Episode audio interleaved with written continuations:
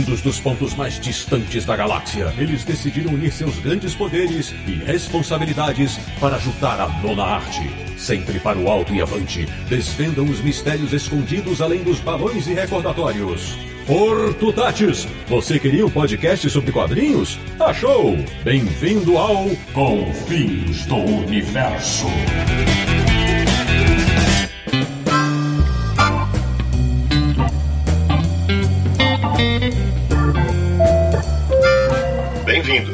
Bem-vinda. Atenção, senhores passageiros e senhoras passageiras. Está começando mais uma edição de Confins do Universo, o podcast sobre quadrinhos que está sempre de malas prontas, que é o podcast do Universo HQ, o site que não é agência de turismo, mas leva seus leitores a viagens incríveis pelo mundo. E o programa de hoje vai falar das muitas vezes em que os quadrinhos levaram seus leitores a países dos mais diversos.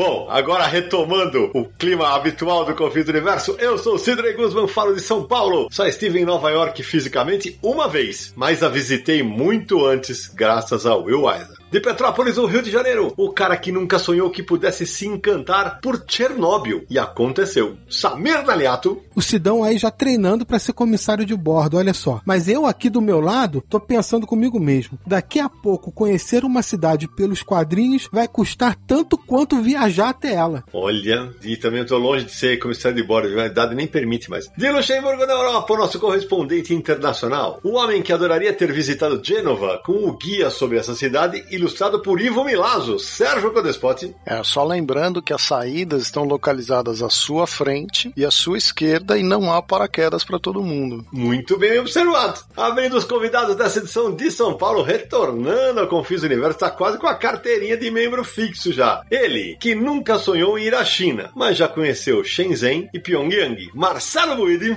Eu moro na cozinha do inferno e faço o que posso por ela. É o que basta saber sobre mim. Hum, e fechando a excursão desse episódio, de João Pessoa na Paraíba. Ele, que está maluco para viajar também pelo tempo, para conhecer a Berlim de antes da Segunda Guerra Mundial. Aldaci Júnior. E uma Berlim com capa correta, né? Mas tudo bem. Vamos pra viagem no lugar de passaporte, quadrinhos, né? Muitos quadrinhos. Pois bem, meus amigos do Confins Universo, o programa de hoje vai abordar os quadrinhos que nos apresentam cidades do mundo inteiro, pelo traço de tantos autores talentosos. Então, coloquem a cadeira na posição vertical, afivelem os cintos e boa viagem.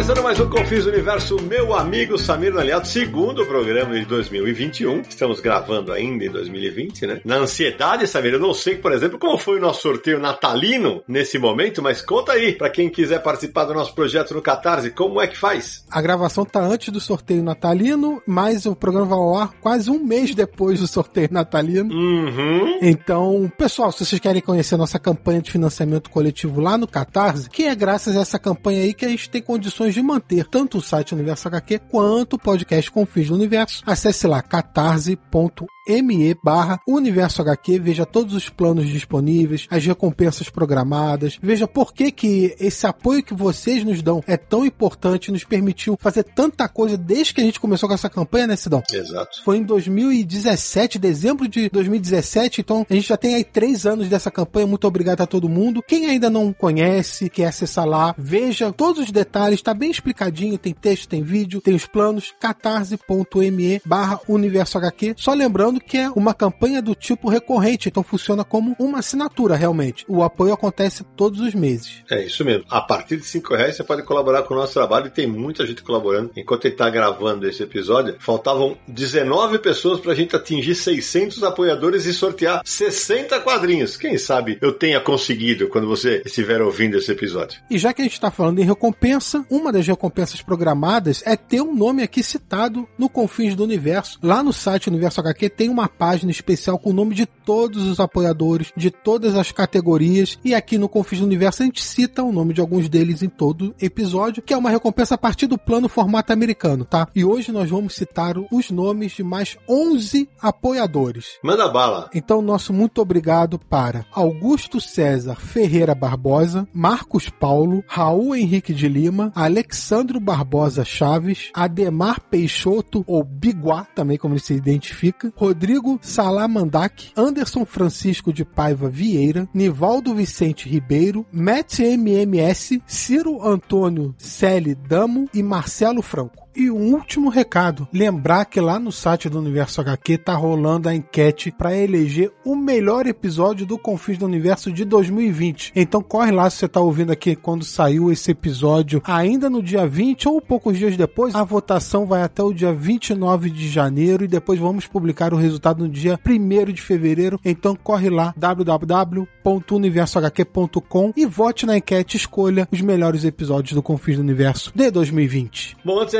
começar a nossa viagem, deixa eu sempre pensando na audiência rotativa dos podcasts, de repente a pessoa está começando a ouvir o Confins por este episódio. Marcelo Buide, se apresenta aí. Fala que eu sei que você já é veterano para os que já conhecem o Confins, mas fala aí por que eu te chamei para esse episódio. Obrigado, Sidão, pelo convite. Meu nome é Marcelo, tenho 44 anos. Eu já trabalhei em algumas frentes em relação a histórias em quadrinhos e sou engenheiro de formação, com pós em marketing. Hoje eu trabalho com marketing e eu já morei em quatro cidades diferentes e já visitei algumas trocentas aí. E é isso que a gente vai conectar na discussão aqui hoje. Muito bom. E você, Aldaci Júnior, meu amigo, parceiro do Confis do Universo, do Universo aqui, apresente-se. Bom, meu nome é Aldaci Júnior, né? E assim, diferente do Boide, eu não, não tenho nem passaporte praticamente.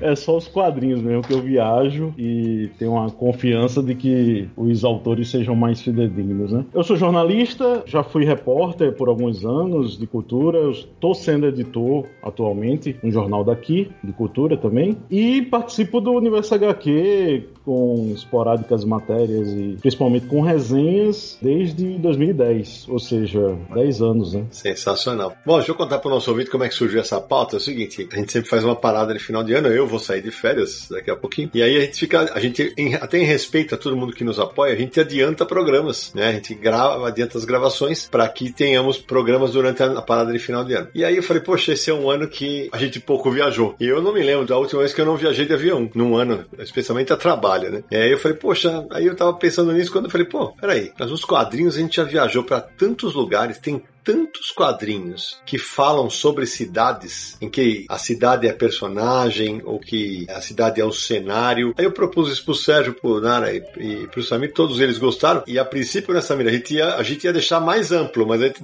resolveu dividir em dois, né? Conta aí. É verdade, porque quando a gente fala de cidades em quadrinhos, tem aí duas vertentes, vamos dizer assim, né? A primeira é quando realmente cidades reais. Você conhece Rio de Janeiro, São Paulo, Berlim, Nova York, Paris, enfim. As histórias são sempre ambientadas em cidades e você conhece várias. E outra vertente são as, as cidades fictícias, né? Então tem Metrópolis, Gotham City, é, Smallville, Patópolis, bairro do Limoeiro, né? Uhum. Então, assim, cidades e lugares que são inventados pelos autores. Nesse programa, a gente decidiu se manter mais nas cidades reais, né? Como que os quadrinhos conseguem trazer pra gente algum conhecimento daquele local, a gente meio que viaja pela cidade junto com a história se desenrolando, a gente conhece pontos importantes da cidade e tal. E depois, mais pra frente, a gente vai fazer um só sobre lugares ficcionais. Então a gente decidiu separar para poder se aprofundar mais em cada tema. Exatamente. Então como é que vai funcionar o programa? A gente vai falar de várias obras que apresentam cidades para nós de uma maneira ou de outra nos quadrinhos e vamos comentar sobre elas aí sem ordem pré-definida, batendo papo mesmo no esquema Confins do Universo. Então eu vou começar com um dos nossos convidados. Vai você, Buidi? Olha, eu preciso falar primeiro da cidade onde eu nasci, certo? Opa! Eu nasci em Niterói, no Rio de Janeiro. Me mudei de lá perto dos meus 20 e poucos anos, né? Já não moro lá há algum tempo, mais de 20 anos. E existe um autor, que é o Quintanilha, Marcelo Quintanilha, que também é de lá, meu conterrâneo, e ele consegue trazer a cidade, trazer os costumes e trazer a geografia para as obras dele de forma brilhante. Então, pegando algumas obras que tem Niterói como pano de fundo. A já óbvia, né? Luzes de Niterói, que é a mais recente maravilhosa, dele. Maravilhosa, Talco de Vidro, que também é uma das mais recentes, que também tem Niterói como pano de fundo. E lá atrás, no início da carreira dele, tem Fealdade de Fabiano Gorila, que também tem Niterói, conectando aí com a saga das pessoas que estão nessa obra. E tem uma coisa, Marcelo, que é muito legal, né? Por exemplo, Luzes de Niterói, que é um quadrinho de 2019, aliás, excelente quadrinho, né? Que inclusive, né, Cidão, a gente mencionou ela nos destaques de 2019, episódio episódio que foi pro ar no início de 2020. Exatamente. Eu acho esse quadrinho fenomenal. E tem uma coisa que nós vamos. A gente vai conversar bastante sobre isso nesse programa, porque o objetivo da obra, evidentemente, não é apresentar Niterói. Niterói faz parte do contexto da história do Marcelo. Mas para você que é de lá, né, você certamente identificou lugares, pessoas ou, ou tipos de pessoas. Mas uma coisa que ele faz muito bem, especialmente no, nos Niterói, é que além de, de apresentar a cidade, ele te apresenta a cidade de um tempo passado, porque a história de um jogador de futebol dos anos 50, né? Isso, muitas obras do Quintanilha têm essa pegada retrô, vamos dizer assim, né? E aí quem é de lá como eu, você vê não só os lugares, como você falou, mas as próprias vozes dos personagens falando como o pessoal de lá, falando como as pessoas que nasceram lá, costumes, coisas que elas fazem ou costumam fazer. Isso para quem nasceu na cidade e lê uma coisa dessa é impressionante. Então eu digo que o Quintanilha é mestre em dar vozes aos personagens, né, da cidade onde ele nasceu. Muito legal isso aí, porque o Marcelo e o Aldaci já fizeram meu workshop de edição de quadrinhos. Uma das coisas que eu mais bato durante a aula é, pô, você tem que preservar a voz do personagem, os personagens têm vozes diferentes. E o Marcelo Quintanilha, ele consegue não apenas fazer isso, né, no texto dele, mas também é, tem uma coisa que o Marcelo, para mim, é um, é um dos craques do Brasil. Os personagens dele não têm rostos iguais, o que é muito comum nos quadrinhos, né? Convenhamos, especialmente nos super-heróis. É, e tem outra curiosidade interessante na, no Toco de Vidro, é que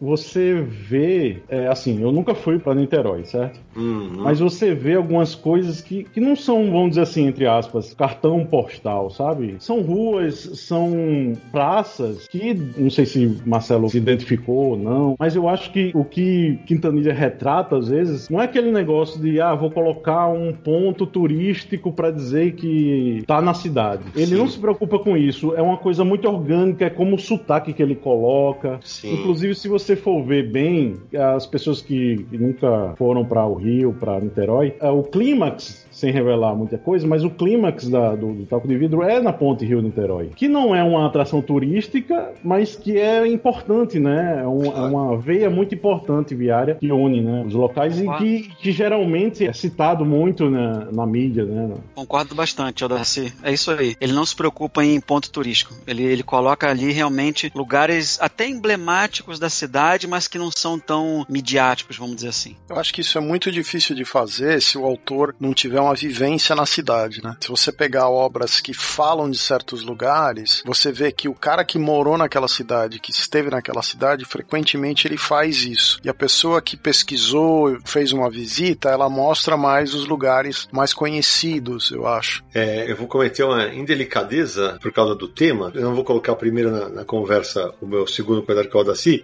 porque exatamente nessa linha do que o Marcelo citou e que o Audaci falou agora, de mostrar coisas que não são pontos turísticos, eu lembrei de uma obra que a gente não pode deixar de citar, que é uma, uma graphic novel brasileira que eu adoro, lançada em 2011, do André Diniz, chamada Morro da Favela. Por quê? Porque a, a obra retrata as memórias do, do fotógrafo Maurício Ora, morador do Morro da Previdência, no Rio de Janeiro, também conhecido como Morro da Favela, que é a primeira favela brasileira que nasceu em 1897. E é exatamente isso. É um recorte do Rio de Janeiro que é mostrado durante a obra. E aí, é claro, o foco é a vida do Maurício Ora, mas dentro daquele ambiente da favela. Eu adoro esse quadrinho, Aldaci certamente também tem um monte de coisa para falar, né, Aldaci? É, é, na verdade, eu tenho duas edições dessa, por exemplo. Porque eu comprei a edição que é capa mole, que é capa cartonada, e depois de um tempo, o Diniz ele estava disponibilizando algumas edições de capa dura por um preço simbólico, porque, se eu não me engano, teve um deslizamento, teve uma Foi. pessoa que perdeu, né, algumas coisas durante uma tragédia que teve lá, e ele estava agariando dinheiro, né, e eu peguei e comprei de novo a, a edição. Olha só, Aldaci, eu não sabia que teve edição de capa dura, porque a primeira edição, a de capa cartão, é da Leia Barba Negra. Essa edição de capa dura, quem lançou? Foi a mesma Leia Barba Negra, porque eles lançaram um lote especial, alguma coisa assim, que acabou rápido. Aí o Diniz, ele tinha, sei lá, uma dúzia, meia dúzia de dessas, aí ele disse, olha, autógrafo, tal, vamos ajudar, né, a pessoa, tal. Aí eu peguei e entrei, né, no, reparte, né, na, na- na verdade, solidariedade, né, que eu já tinha a edição, Claro. ele já veio pra cá, já tinha autografado. E assim, tem dois momentos ali que a gente pode colocar no Morro da Favela, né?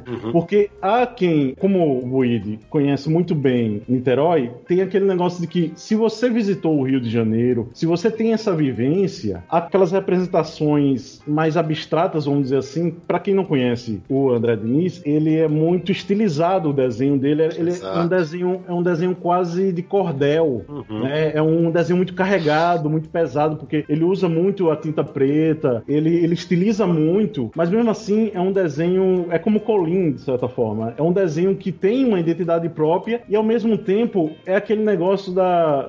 Eu não queria entrar em teorias de né, semiótica, essas coisas, mas aquele negócio que se ele representar uma coisa ali da favela, você que tem essa vivência, você vai concretizar aquilo ali, né? Concordo, eu gosto muito. Eu, eu resenhei essa edição universal aqui, assim, na época, a gente vai inclusive linkar aqui, tem momentos em que, putz, chega a ser dolorido, porque assim, você, pô, é é a vida do Maurício Hora que tá ali, é, sem pôr nem tirar. Tem uma cena que se passa durante a noite, que é quando o, entre aspas, o território estava sob domínio dos traficantes, cara, a maneira como isso é contado, você é transportado para lá, cara. Eu tive uma conversa com o André na época que ele estava lançando esse material, e eu me lembro dele contar que ele nunca tinha visitado a favela por dentro, e foi a partir dessa experiência com o Maurício que ele teve o primeiro contato, assim, realmente de ir na favela, e esse material foi lançado aqui na Europa em alguns países, inclusive aqui na França, né? Então é uma edição que ganhou aí um, deu uma rodada no mundo, deu uma, um destaque aí para a carreira do André, né? É, saiu na Polônia, saiu em Portugal com uma versão ampliada e no Brasil atualmente está esgotado. É interessante falar, só pegando o gancho aí de Sérgio, é que você percebe que a pessoa pode nascer numa favela, viver numa favela, e às vezes não tem uma, uma visão de como aquilo ali pode despertar, né, o, o, certos interesses, vamos dizer assim, de imagem mesmo, né? E pô, pelo André pegar e nunca ter visitado e entrar e ter essa visão, vamos dizer assim, meio que jornalística, tem essa, essa vamos dizer, esse, é, que não é um filtro, né? É algo que ele vai estar tá vivenciando pela primeira vez, então por isso que ele vai perceber coisas que o próprio morador não, não apesar de que o, o ora ele é fotógrafo, né? Uhum. Então tem essa, esse outro olhar todo, o olhar do fotógrafo, o olhar do quadrinista, o olhar do primeiro visitante. Então é muito interessante isso e isso transportar para o papel, para fisgar o leitor, eu acho isso bem interessante assim. Essa maneira assim de você pegar e dizer, caramba, eu não sabia disso, eu não sabia daquilo uhum. e até se encantar, né, com o lugar.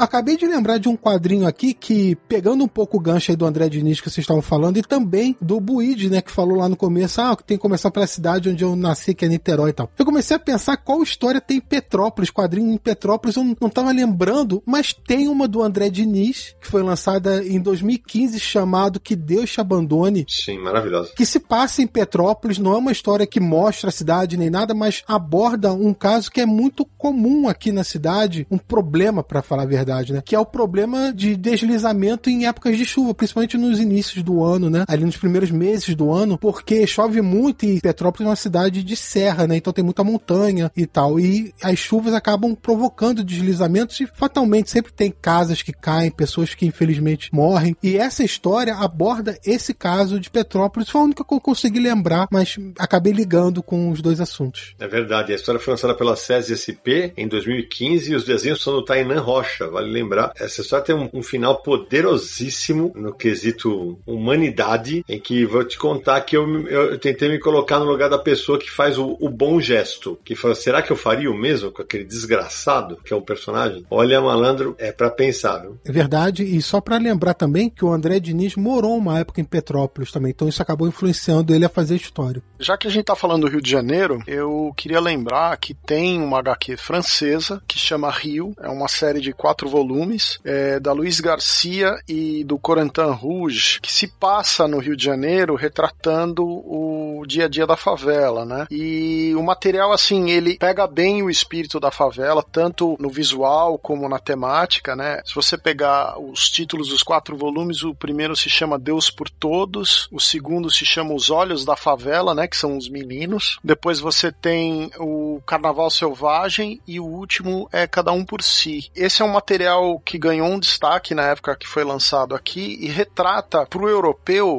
que não tem muita ideia dessa história da, da favela no Rio, né? É, assim, eles sabem que existe, mas eles não têm ideia desse cotidiano, de como funciona, né? Então ganhou um, uma importância aqui mostrar essa visão europeia aí, mais europeia do Rio de Janeiro, né? Sérgio, eu não sei se vai ter um quinto volume dessa obra, mas foram quatro edições entre 2018 e 2019. Então, assim, pouco espaço de tempo, né? Quatro graphic novels da série. É, e, e foi bem recebido, então as críticas são boas, né? É possível que continue, mas até agora não, não tenho notícia do, do andamento desse trabalho puxando um pouco ainda para o Rio, mas falando de um lado oposto ao que você falou, Sérgio, aí é o lado mais turista mesmo, é, não podemos esquecer que durante a guerra, a Segunda Guerra, né, na verdade, o Walt Disney criou o Zé Carioca. E naquela época, o Rio era bastante, vamos dizer assim, coadjuvante, né, da história inicial, etc, do Zé Carioca, com Pato Donald, etc. Parece que Disney foi mandado para várias cidades latino-americanas para fazer histórias, ilustrações, etc, para mostrar né, a conexão do governo americano com governos aqui locais da América Latina. E o Brasil, no caso, via Rio de Janeiro, foi um deles. Então, o Zé Carioca, nesse início, né, 41, 42, quando ele surgiu, ele trazia muito o Rio como cidade turística. É verdade, e eu fiquei curioso para saber da abordagem dessa série, não, não conheço, especialmente porque certamente quem está ouvindo a gente que é leitor um pouco mais antigo de super-herói, vai lembrar, por exemplo, de duas histórias tenebrosas que se passam no Rio. Batman visita o Rio de Janeiro e uma do Wolverine, cara, que é. Nossa, sério. Wolverine Saudade, né? Não, não. O Wolverine e o Rio de Sangue. Mas o Saudade também se passa no Brasil, hein? Mas não é no Rio. É, é ah. no Nordeste. É, então, é, eu lembro do Rio de Sangue, que realmente, cara, é de cair o cu da bunda de ruim. Mas, é, mas cara, sério. A do Wolverine, cara, os caras usam chapéu coco na rua, todos parecem mexicanos. É, a do Batman é a mesma coisa, aquela representação sem nenhuma pesquisa iconográfica. Ah, uma beleza. É, essa edição do Wolverine saiu pela Pandora Books e o do Batman no Brasil saiu pela editora Abril. Inclusive a editora Abril pegou, fez uma montagem, né? Pegou a foto do Cristo Redentor e botou um Batman desenhado na frente. E na época o Cristo Redentor estava em obra. Então tem aqueles andames em volta do Cristo Redentor na capa. Ah,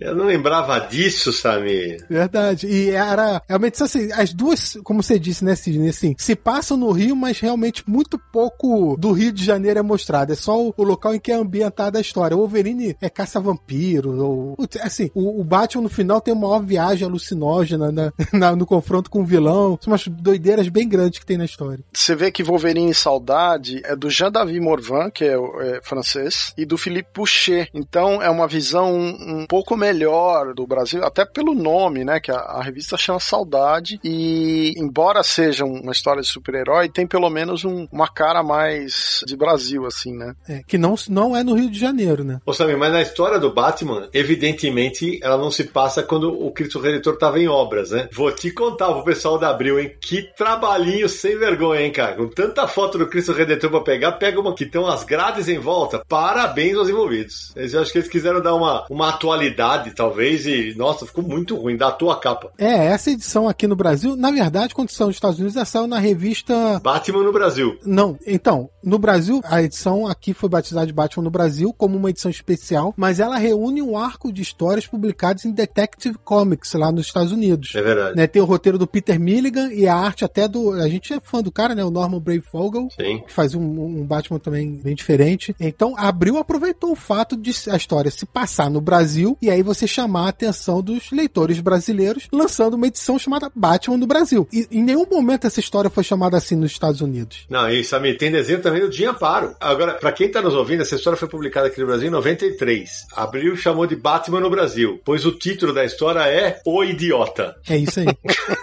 Só para complementar as informações aí dessas edições, no caso do Wolverine Rio de Sangue, realmente era uma edição especial que saiu nos Estados Unidos chamada Black Rio. Aqui no Brasil teve uma capa específica desenhada pelo Roger Cruz. Aí tem o Cristo Redentor de fundo também, como sempre, tem que ter o Cristo Redentor. Aí fala até o X-Men no Brasil e tal. O roteiro é do Joey Cassie e os desenhos do Oscar Jimenez. Já a edição Wolverine Saudade que o Sérgio comentou, aí não se passa no Rio, mas sim Nordeste, em Fortaleza.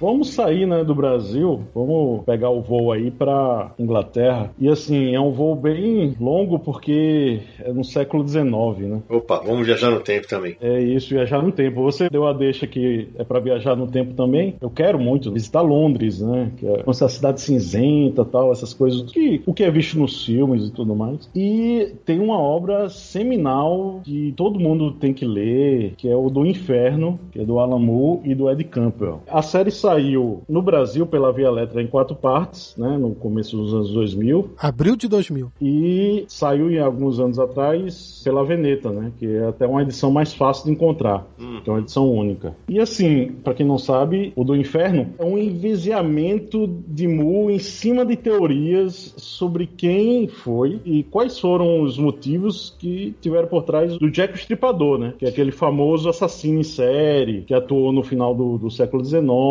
e se centra muito na periferia de, de Whitechapel, que é um distrito de Londres. Então, o que você vê ali é o Alan Moore com o Campbell, né? Com os desenhos do Campbell, sendo um verdadeiro guia turístico pela capital da, da Inglaterra e do Reino Unido, né? E especificamente nesse distrito de, de Whitechapel, né? Inclusive existe até hoje uma excursão a pé pelo itinerário de Jack o Estripador. Exatamente. Eu não fiz esse passeio, mas realmente, quando eu estive em Londres, existe até propagandas em saídas de metrô, esse tipo de coisa, né? Faça o tour de Jack Stripador, aí você conhece os pontos em que os assassinatos ocorreram, vários locais que estão ligados à história do Jack Stripador. E na história do Do Inferno, apesar de não ser sobre a cidade, mas a cidade é um personagem da história, porque ela tá ao longo dela inteira, né? Da trama inteira, e tem um capítulo específico de Do Inferno que é um passeio por vários pontos de Londres, que é até um, um capítulo que você fica pensando, pô, mas o que que tá acontecendo aqui? Porque você tá saindo um pouco da história do Jack Stripador. O que que tá acontecendo? Samir, quando eu lia esse capítulo, eu falava, que, que caralho, o que tá acontecendo com Alan Moore? Que porra de capítulo chato do cacete. Que porcaria de capítulo. Aí quando chega no final, velho. Ele amarra tudo. E aí ele mostra uma cena que tem a ver com um pentagrama. Eu falo assim, seu Alan Moore, desculpa aí eu tava, o que eu falei, tá? Porque é uma construção espetacular. Espetacular, cara. E tem outra coisa nessa história, que já falei aqui no Confins, eu repito agora, pra mim é, é a maior obra em quadrinhos do Alan Moore. A arte do Ed Campbell soma muito a história. Porque do jeito que ele ilustra a trama, é um quadrinho preto e branco, depois saiu até colorido, mas é em preto e branco. E o traço, a arte dele lembra muito, e traz muito o clima do século XIX, aquele final do século XIX. Inclusive, se você pegar jornais antigos, antigamente, né? Naquela época tinha os jornais que eram publicados, e para ilustrar os artigos, às vezes tinha uma ilustração, não era foto, né? Era um desenho ali. E a arte lembra muito aquilo. Então você é levado para dentro de Londres daquela época. É muito, muito bem ambientado. E essa Londres de, de becos escuros, né? De, de- da, da coisa imunda. Vitoriana. Isso, da disparidade né, de- social. Porque assim, a gente está falando fisicamente de cidades ou de lugares, mas a gente tem que ver também que existem os costumes, existe as vestimentas, existem os hábitos, né? E é interessante porque é uma das coisas aqui que eu queria falar um pouco mais é sobre esse capítulo mesmo que o Samir estava falando, que é o capítulo 4. Eu cheguei até a ler por causa de, de- desses confins, reler, né, na verdade, que o nome é O que o Senhor exige de ti. O que que o Alamo faz? Ele promove um passeio por vários monumentos e várias obras arquitetônicas da Londres para persuadir o cocheiro, o, né, o Netley, do porquê matar aquelas prostitutas, né? E para de certa forma meio que persuadir, contar com a ajuda dele, né? Com a descrição dele. E não é nem matar, na verdade, porque eu me lembro agora que ele fala fazer uma grande obra, né?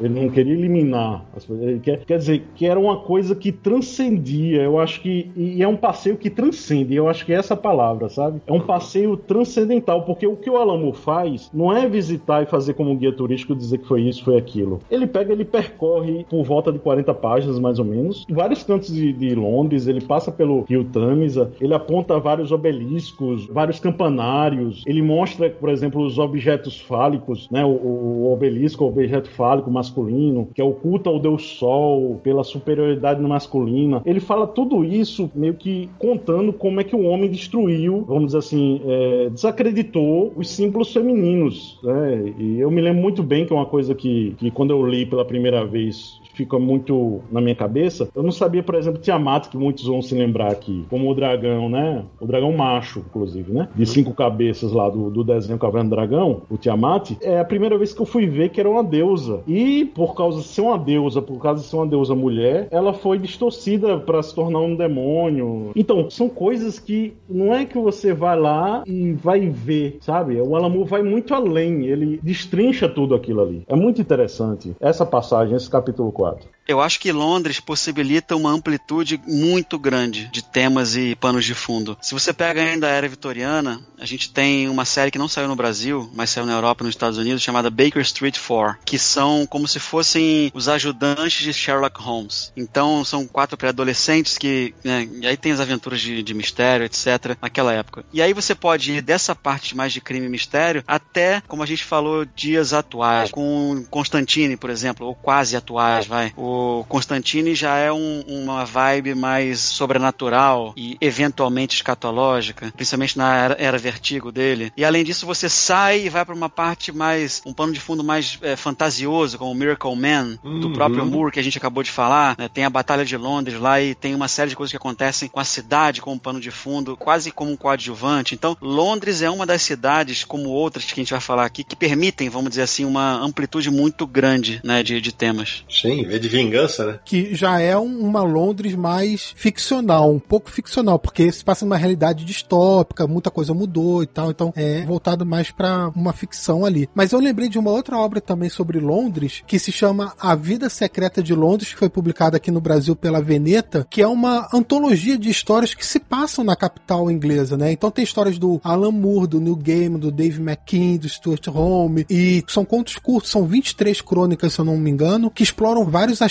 da cidade, aspectos mais sombrios, outras é mais da cidade cosmopolita, enfim. É sempre ambientado na cidade de Londres, que o Buit falou, né, que Londres é uma cidade que serve de pano de fundo para muitas histórias, até porque é uma cidade muito importante mundialmente, né? Foi capital cultural muito tempo, enfim. Vários autores vieram de Londres ou entornos, então é muito influente para artistas contarem histórias, né? E eu lembrei de outra aqui bem interessante também que tem Londres como pano de fundo. E aí também pegando para parte de fantasia, que é Peter Pan, né, que a editora Nemo lançou em três volumes aqui no Brasil alguns anos atrás. Obra muito legal do Loisel, né, Sérgio? Conhece? Ah, sim, é uma série muito bacana, mas também representa uma Londres no passado, né? Uma ideia mais idealizada daquela Londres da época do Peter Pan, né? Sim, século XIX. Então, é, uma, uma coisa vitoriana, né? Mas é lindo o material. E também não podemos esquecer que Londres aparece em Sandman, né? Quando o Mestre dos Sonhos encontra um dos meus episódios favoritos, né? Que é o Homens de Boa Fortuna, que tem um encontro a cada 100 anos. Ali aparece Londres, em várias épocas, não é, Sé? Sim, porque ele, eles vão se encontrando ao longo da vida, né? E tem um período que ele é mercador de escravos, tem um período que ele tá ruim de vida porque o negócio dos escravos não deu certo. É, é só para contextualizar isso aí, é que na história o Sandman dá ao personagem o poder de não morrer, e não morre. Mas fala, mas a gente vai ter que se encontrar uma vez a cada 100 anos nesse local para conversar. E aí, a cada 100 anos, eles se encontram e vão conversando sobre o que aconteceu. É um pub, não é?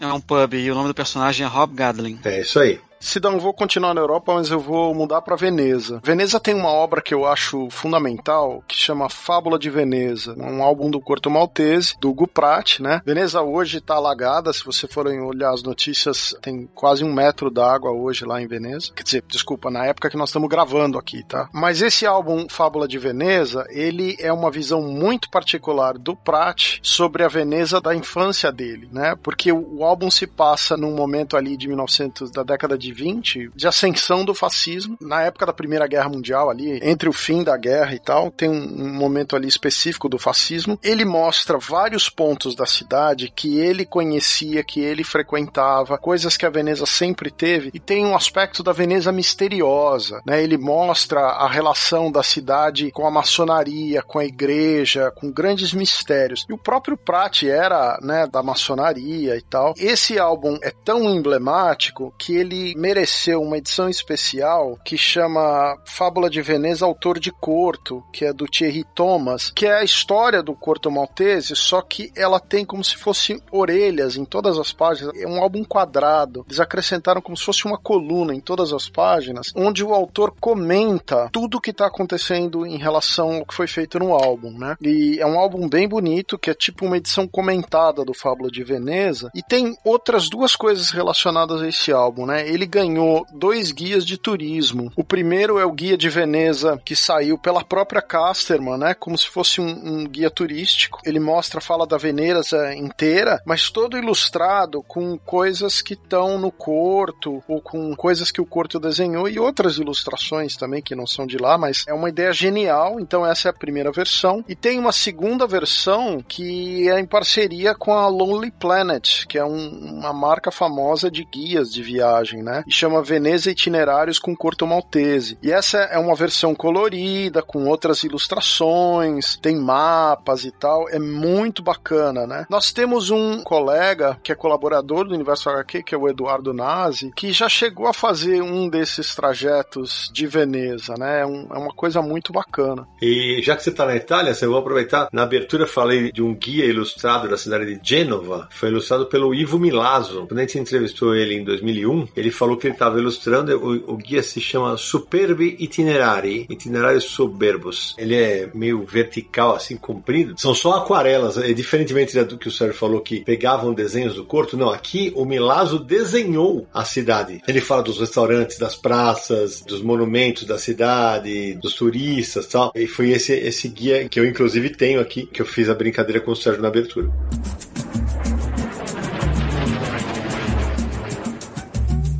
Eu queria voltar rapidamente para o Brasil para falar de algumas obras daqui, porque eu lembrei de duas coisas. A primeira é que a gente falou do Batman no Brasil, o Wolverine no Brasil e tal, lembrar que em Superman Paz na Terra tem uma passagem que é no Rio de Janeiro também, que aparece até o Superman voando por cima do Cristo Redentor. E a outra coisa é que no início da década de 90, uma editora chamada Editora ao Livro Técnico lançou uma edição chamada Rio Rio 1500 a 1980, a história da cidade do Rio de Janeiro em quadrinhos quadrinhos da Renata de Faria Pereira. Eu não conheço o material, não li, mas na pesquisa para o episódio eu encontrei e achei bem interessante uma obra em quadrinho disposta a contar a história do Rio de Janeiro, né? Bacana demais, bem legal. E eu queria também mencionar uma outra coisa, Sidão. Quando você propôs esse episódio, ah, pessoal, vamos fazer lá um confim sobre cidades que a gente conheceu pelos quadrinhos e tal. A primeira coisa, a primeiríssima coisa que me veio à cabeça ah, lá vem. foi a série Cidades Ilustradas. Com certeza, publicado pela Casa 21. Exato, mas foi imediatamente. Essa série, a Casa 21 convidou uma série de quadrinistas para fazer edições específicas sobre uma cidade, que eles visitavam a cidade, conheciam a cidade e depois ilustravam e transformavam em uma graphic novel, uma edição ilustrada, né? É, na verdade não é quadrinho, né? É, não é bem quadrinho, é que eles eram quadrinistas e tal. É isso. Eram grandes ilustrações com textos que complementavam a obra. É, complementares, exatamente. Então o primeiro volume foi no Rio de Janeiro, que a gente já falou várias coisas sobre Rio de Janeiro aqui, que foi ilustrado pelo francês Janot, que inclusive ele deve ter conhecido a cidade naquela época que ele veio pro Brasil pro FIC, talvez, não, não tenho certeza, mas deve ter aproveitado essa viagem e conhecido o Rio de Janeiro. Então teve o Rio de Janeiro pelo Janot, teve Belo Horizonte pelo Miguel Ancho Prado, que finalmente seus trabalhos voltaram a ser publicados no Brasil, vale ressaltar. Uhum. Agora em 2021. Teve Curitiba do César Lobo, Salvador do Marcelo Quintanilha. Nossa, são 13 volumes ao total Infelizmente eu não tenho todos, mas é uma série bem interessante. Eu vou cantar a bola aqui. Tem Curitiba do César Lobo, que é um dos meus favoritos. Salvador Quintanilha, Cidades do Ouro do Leles. E aqui tem uma curiosidade: o Leles, que é mineiro, é um dos poucos artistas que são ligados à região. Os outros são completamente. É um olhar de fora. Belém é do Jean-Claude Denis, São Paulo é do David Lloyd. Ruim, ruim. Trabalho que foi feito bem, sabe, em cima de foto. Florianópolis é do Guazelli. Porto Alegre é do argentino Carlos Nini, Brasília do Edgar Vasques, São Luís do Maranhão do Fábio Muito do Gabriel Bá, Niterói, essa eu nunca vi, do Joaquim da Fonseca, olha aí, Buit, e Manaus do Lourenço Mutarelli. É bom lembrar que o Rio do Janô virou um documentário de TV também. Sim. Na época.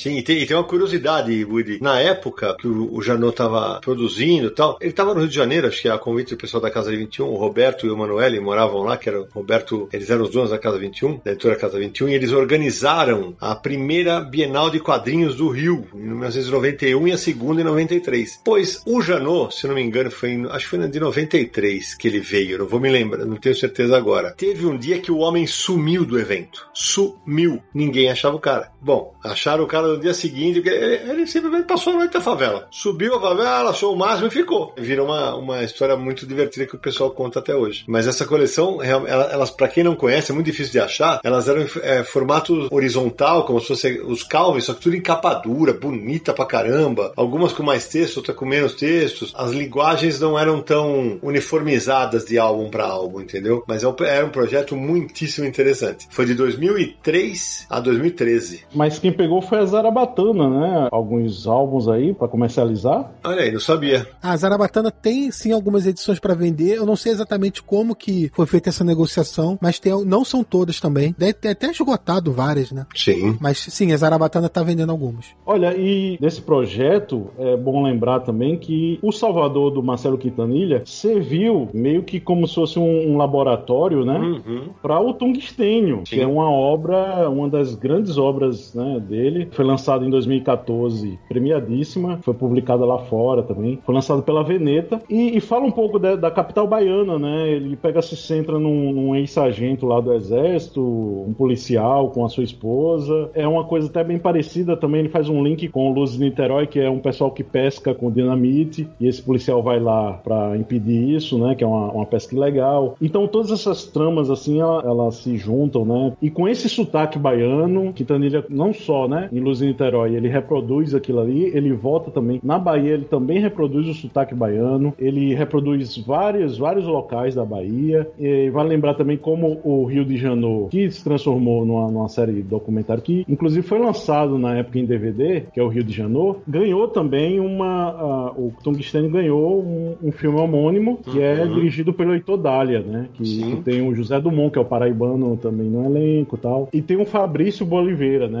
É, esse trabalho realmente é, é fenomenal e Tungstênio ganhou o mundo também, foi publicado em diversos países. E premiado. É, exatamente, premiado em Anguleme, né? Ganhou Anguleme. Para mim, o principal evento de quadrinhos do mundo. E as edições francesa, espanhola e portuguesa têm capas espetacularmente mais legais que a brasileira. Adoraria que tivesse uma nova edição aqui com aquela capa que o Samir até vai colocar aqui nos links desse episódio, que só mostra as pernas dele na água do mar, assim, de dois personagens. É realmente fantástica.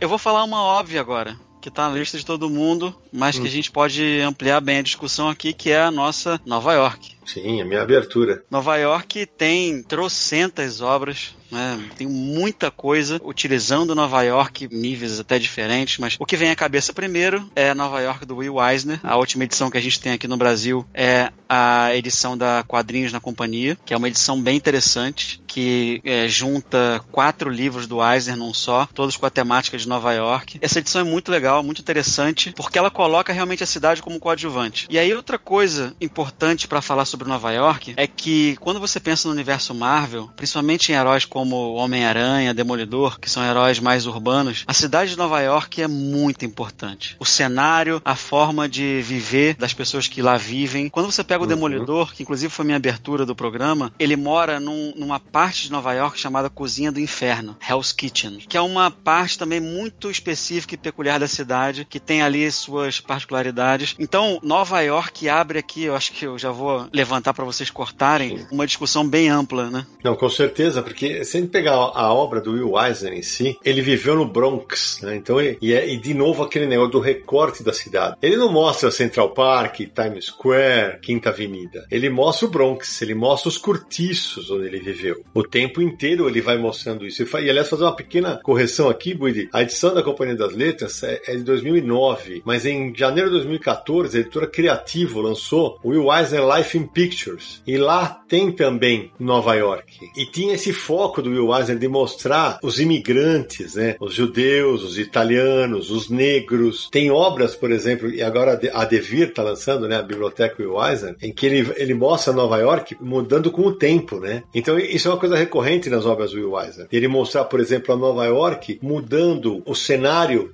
durante as épocas, mudando as pessoas que habitavam aqueles bairros. Eu, por isso que eu brinquei na minha abertura. Eu só fui a Nova York uma vez, em 2014. Mas o Will Eisner me apresentou uma Nova York muito tempo antes de, e, e como disse o Aldacir, viajando pelo tempo. Sem dúvida. E dá para você explorar muito a cidade. Por exemplo, o Robert Crumb. Se você pega o álbum América dele, que saiu aqui, acho que inicialmente pela Conrad, uns anos atrás, ele fala do Harlem, por exemplo que é uma outra parte da cidade. Então Nova York é como se fosse um mundo específico, muita gente falando do Brooklyn também. Então dá para abrir muitos argumentos, muitos roteiros com o contexto Nova York. É, o Eisner ele mostra muito a cidade através dos moradores da cidade, né? Então tem vários perfis diferentes de pessoas que vivem em Nova York e ele acaba explorando dessa maneira a vizinhança dele ali, é, assuntos de família que se passam. Boa parte das obras do Will Eisner se passam em Nova York e sempre tem aquele vizinho aquele morador, aquele personagem principal da cidade, e você começa a descobrir as coisas por essas pessoas. E não explora a cidade em si, mas sim os moradores dela. Mas também tem, Sami, é, por exemplo, se você pegar uma obra que é mais fictícia, como o edifício, tudo bem, são personagens talvez até que calcados no real, mas é a história daquele edifício que talvez até nem tenha existido lá, uhum. mas é representativo do que uhum. acontecia lá, né? A degradação não só da sociedade, mas mas a degradação física, né? Aquilo ali é uma é. história, é memória viva que tá se deteriorando, morrendo, para depois virar um shopping, virar um, um, estacionamento. É bem interessante, eu acho que Eisner, ele vai além do documental. É interessante isso, claro. e só um adendozinho, é meio difícil hoje em dia, mas o Will Eisner teve um, um documentário chamado Profissão Cartunista, Sim. foi lançado no, no, final dos anos 90, né? E fala muito disso, fala muito dessas características do Will Eisner com a Nova York, né? É dirigido pela Marisa Furtado e foi lançado pela TV Senac. Aí Exatamente. teve do Jerry Robson, enfim, Ziraldo, enfim. É, eu queria fazer só um, um adendo aí do que o Buid estava falando do universo Marvel, que é fictício. É, a gente lembrar que o Jack Kirby, a experiência toda dele dentro dessa fase da Marvel clássica a partir dos anos 60, também contava muito da relação dele com a cidade na infância, né? Todas aquelas experiências do, do Ben Green, do Coisa, com os moleques, a gangue da Rui Yance, aquilo tudo era adaptado das memórias de infância do Kirby na cidade, né? Então, essa Nova York estilizada da Marvel, ela ainda rola, ainda acontece em Manhattan, o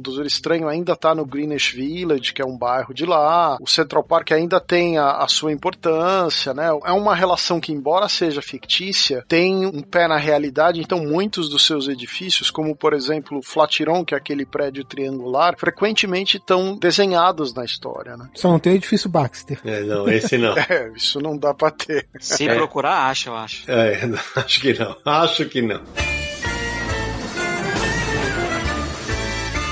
Eu queria falar de um trabalho recente que lançado no Brasil no final do ano passado, inclusive foi tema do Universal Aqui em resenha lá. Eu, eu, fiz uma resenha da nova HQ do José Aguiar, que ele tá, ao menos enquanto ele tá gravando esse programa, ele tá morando em Leipzig, na Alemanha, e ele fez uma, uma história chamada CWB, que é a sigla de aeroporto para a cidade de Curitiba. O livro é uma experiência sensorial, eu diria, e visual, porque assim, eu não sou curitibano, fui poucas a Curitiba, identifiquei uma coisa ou outra, mas é uma uma história sobre a cidade dele. É muito, muito bacana porque ele, ele passeia pela arquitetura, pelos hábitos, ele fala do pinhão, ele fala da gralha azul, ele fala dos pontos turísticos. O, o Zé Guerra chegou a falar na resenha que ele falou: Eu amo sinceramente a minha cidade. Então ele vai passando, por exemplo, tem a Gibiteca de Curitiba, que é um clássico no qual ele se formou, tem a Itiban Comic Shop. Aí o livro vai passar, por exemplo, coisas que para mim não fazem sentido, como o bairro Capão da Embuia, que é onde cresceu o Zé Guiar. Passa pela Avenida Vitor Ferreira Feira do Amaral, vai até o centro, ele visita cenários, monumentos de Curitiba, que para quem é da cidade é sensacional. E o mais legal de tudo é que no final do livro, ou melhor, nos finais do livro, porque o livro é lido de trás para frente e de frente para trás, em duas histórias ao mesmo tempo, simultâneas, é, um, é uma experiência bárbara. Tem tudo isso listado para quem não é de lá. É realmente um, um trabalho recente que eu gostei bastante, acho que é uma experiência gráfica e visual muito interessante que o Zé Guiar lançou em 2020. Fácil achar, Cidão, esse livro? Sim. É lançamento. E é fácil achar. As edições todas estão à venda na Itiban Comic Shop, porque foi uma maneira do, do José Aguiar prestigiar a gibiteria da cidade dele, que é a Itiban. Já que você mencionou o José Aguiar, Sidão, lembrar também que antes desse trabalho do CWB, ele fez. Ah, pessoal, é um nome em alemão, então o Sérgio talvez me ajude aí.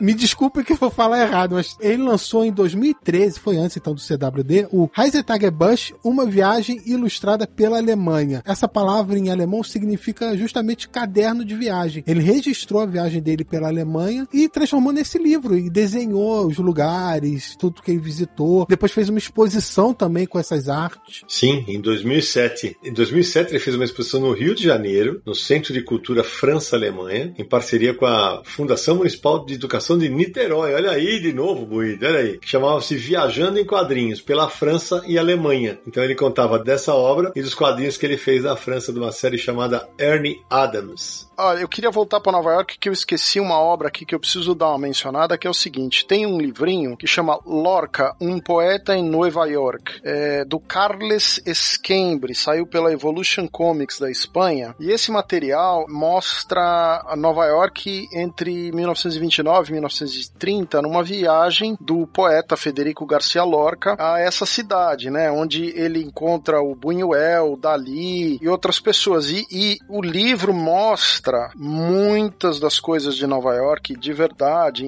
entre outras situações, mas ele registra vários endereços clássicos da cidade. Tem Wall Street, tem eh, os prédios mais famosos, alguns lugares que eram conhecidos na época, mas todos com uma visão filtrada pela identidade, digamos, poética do Lorca, né? Então é um, uma HQ curiosa. Né? Tem até Coney Island na HQ, tem um trecho da HQ que se passa em Coney Island e que retrata muito Nova York York, Grand Central Station, essas coisas todas da cidade, né? É a quantidade de quadrinhos que se passa em Nova York. Se você começar a pegar trabalhos mais autorais, mais independentes também, para não ficar na grandes, né, grandes publicações como Eisner ou Marvel e tal, é, é, muita coisa, muita coisa que se passa em Nova York. Acaba formando um quadro bem amplo da cidade. Pra gente complementar aqui, uma obra que não saiu também no Brasil, a gente já falou dessa obra em outros confins, é uma obra chamada The Sound of the World by Heart, do Giacomo Bevilacqua. Ele também usa Nova York muito bem nessa obra, que é, um, é uma pessoa que tem que viver um tempo na cidade sem se comunicar verbalmente com ninguém. Isso é muito interessante e os espaços que ele vai ocupando né, e se movimentando na cidade também trazem um conhecimento bem interessante. Nova York tem uma curiosidade também que é um dos berços dos quadrinhos nos Estados Unidos. Então, se eu for contar a história dos quadrinhos de lá, muito disso vai se passar pelas pessoas que eram de Nova York, pelas empresas e jornais né, que eram de Nova York. Então, tudo fica muito ali na cidade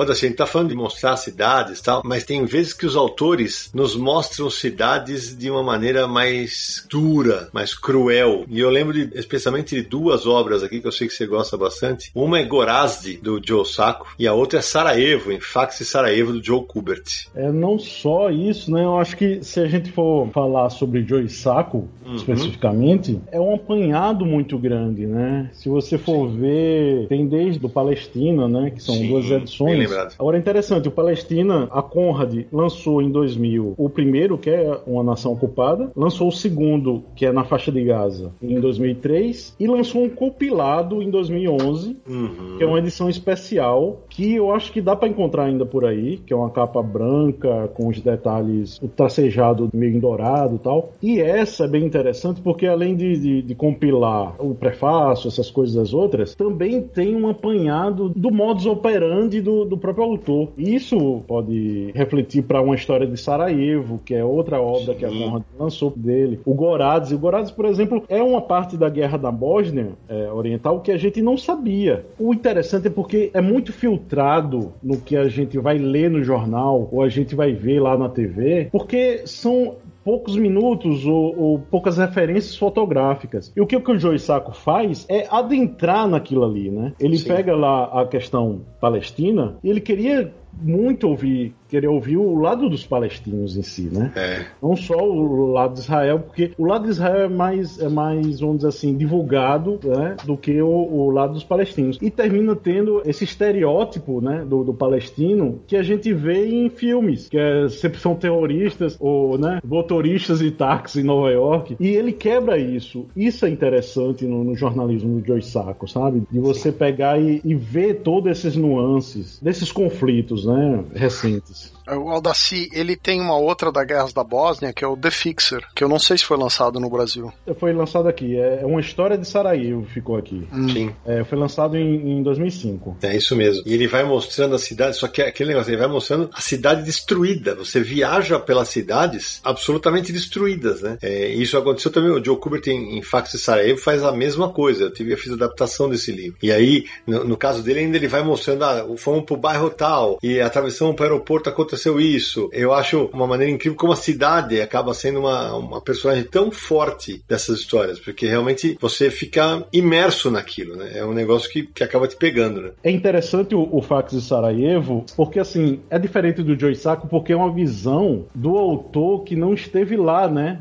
Para quem não Isso. conhece, é o agente dele, que tá lá em, em Sarajevo, né? E explodiu aquilo ali e ele não podia, ele, ele ficou isolado lá. E a única, o único meio de se comunicar com, uhum. com a América era por, por, um fax. Então toda, toda aflição vai para esse meio, né? E isso é ótimo que você falou, assim, porque o Joe Kubert não esteve lá. O Joe Sacco, diferentemente, foi um correspondente de guerra na Palestina, em Gorazde. Ele estava lá, então ele entrevistava as pessoas. São duas óticas diferentes, mas as duas bastante poderosas. É, o, o Kubert, por exemplo, ele, ele tinha um, uma fonte fidedigna que é o próprio, a própria vítima, né? Isso, e exato. a família dela. Então é isso que, que torna a obra um, um vislumbre daquilo ali. É uma janela por cima do entrevistado e não do entrevistador. O Erwin Rustemagic, que era o agente do Kubert, ele também era o agente do Hermann Ruppen, que é um autor europeu aqui famoso, que é o cara que fez também, por causa da mesma situação, o Sarajevo Tango, né? Como o amigo dele, o Erwin Rustemagic estava nessa situação, ele lançou em 95, né, uma obra anti-guerra, né, lançou pela Dupuy, que também relata esse momento na Bósnia e é considerada talvez o, um dos trabalhos mais importantes do Herman. É interessante você, voltando aqui para Joy Sacco, nessa edição de Palestina, que é a edição especial, que é de 2011, que reúne os dois palestinos, o leitor, quando for ver lá aquela introdução, tem uma parte que eu reli por causa do episódio e, e eu percebi uma coisa bem interessante, porque o Joey Sacco, ele fazia ele mesmo, né, tudo. Ele fazia o, as fotografias, né, que ele tinha que ter um registro fotográfico para depois fazer os desenhos, e ele tava lá entrevistando as pessoas, né. E é interessante que ele, ele pega e diz que usava uma, uma máquina normal tal, mas se você for ver as fotografias e você for ver as reproduções que aparecem nesse texto, tem um conflito pequeno na rua, ele tá fotografando e ele tá ali, né, ao mesmo nível, vamos dizer assim, né, do conflito, só que quando ele vai retratar, ele tá retratando por trás e na zenital, por de cima para baixo. Ele tem uma outra visão, apesar de que ele registrou ali naquele nível. É muito interessante isso porque ele vai além dessa documentação de imagem fotográfica, né? Uma dinâmica diferente. Sidão, você tem uma história com o fax de Sarajevo da edição portuguesa, né? É isso mesmo, eu fiz adaptação do texto dessa edição, da tradução dessa edição. Foi publicada aqui no Brasil numa parceria da portuguesa, da editora portuguesa Levoar, com a brasileira Via Leitura, em 2016. Eu gosto muito dessa história, tenho muito orgulho desse trabalho. Acho um trabalho bacana demais. E sabe que nessa mesma linha, de mostrar, e eu sempre falo que eu adoro esse tipo de quadrinhos, em 2015, a Nemo lançou O Mundo de Aisha, a Revolução Silenciosa das Mulheres do Iêmen, que é com roteiro e arte do Hugo Bertotti, e a Agnes Montanari fez as entrevistas e fotografias. Ela acompanhou o marido ao Iêmen numa viagem porque ele, tava, ele viajou pela Cruz Vermelha. Ela começou a fotografar tal, e o, o Bertotti, com essas fotos e os depoimentos dela, fez HQ. É sensacional. Acho que, além de. Tem uma resenha bárbara do Adocino Universo aqui, que a gente vai linkar aqui também. Além de expor uma realidade completamente diferente do que a gente tem aqui no Ocidente, tem a geografia do lugar. As fotos serviram como base para os desenhos, então você, de novo, você se vê naquele lugar, né, Daci? Você que resenhou. É, é interessante porque é um estilo de traço, né, um pouco mais estilizado, como Sim. a gente citou com o André Diniz, mas assim, até que é um pouco meio Persepolis, né, na, na Magenta Satrapa. Uhum. Mas tem todo esse nuance social, assim, que aquele negócio da burca, que é uma das primeiras histórias que acontece com a mulher, Assustador. é muito impactante. Eu tô dizendo aquele impacto que a gente tem, de curiosidade mesmo normal, de pegar e dizer, ah, eu nunca fui pra Palestina, ou a Palestina é menos visada na- nas mídias. Aí você tem uma visão estreita. Mas assim, não é só essa visão de curiosidade que a gente tem. Vai mais além. A cultura muçulmana, assim, que a gente vê e, pelos olhos da gente, né, do ocidente, eu não sei até que ponto aquilo ali. Porque é, gera essa reflexão, né? De a religião tá acima da saúde de uma mulher. Sim. Da vida, inclusive. É, da vida. Isso gera na cabeça da gente várias reflexões que cabem também a nós aqui mesmo. Na questão de feminicídio, questão de, de maus tratos. Tudo isso da gente atravessa os, os oceanos para ter essa reflexão também aqui. Essa obra é excelente, O Mundo de Aisha. Uma das melhores que a Nemo lançou nos últimos tempos aí. É, e eu lembro que no ano que eles lançaram, eles lançaram Mundo de Ash e outros quadrinhos espetaculares, cara. Eles realmente tiveram um ano incrível. Eu queria aproveitar que vocês falaram do mundo de Aisha no Iêmen e andar um pouquinho para a esquerda e chegar na África e lembrar de Aya de Que é da Marguerite Aboué e do Clement Aubery, que é um material de em seis volumes que retrata a realidade na Costa do Marfim, né, num quarteirão simples da capital, né, Abidjan. E é uma obra que tem aí uma característica interessante de se passar na África, né, num lugar pouco visto nos quadrinhos, que é a Costa do Marfim, e pouco visitado, digamos, pelos quadrinistas, e dá uma visão, pelo menos, do que é viver no, no lugar, naquela cidade, naquelas circunstâncias, que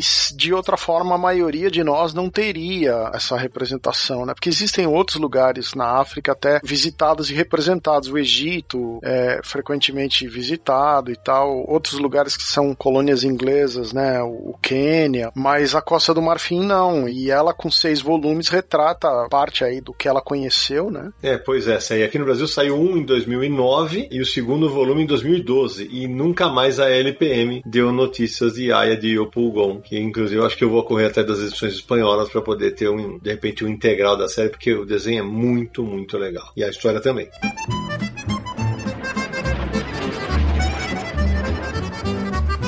Ô Buide, tem uma obra que saiu em 2020 no Brasil e que você resenhou edição estrangeira e que foi um dos melhores quadrinhos do ano, que é Chernobyl, do Manuel Lepage. Sim, Sidão, essa obra é maravilhosa. Assim, Meu Deus. A gente já conhecia o Lepage, né? Inclusive o Sérgio que me apresentou o Lepage.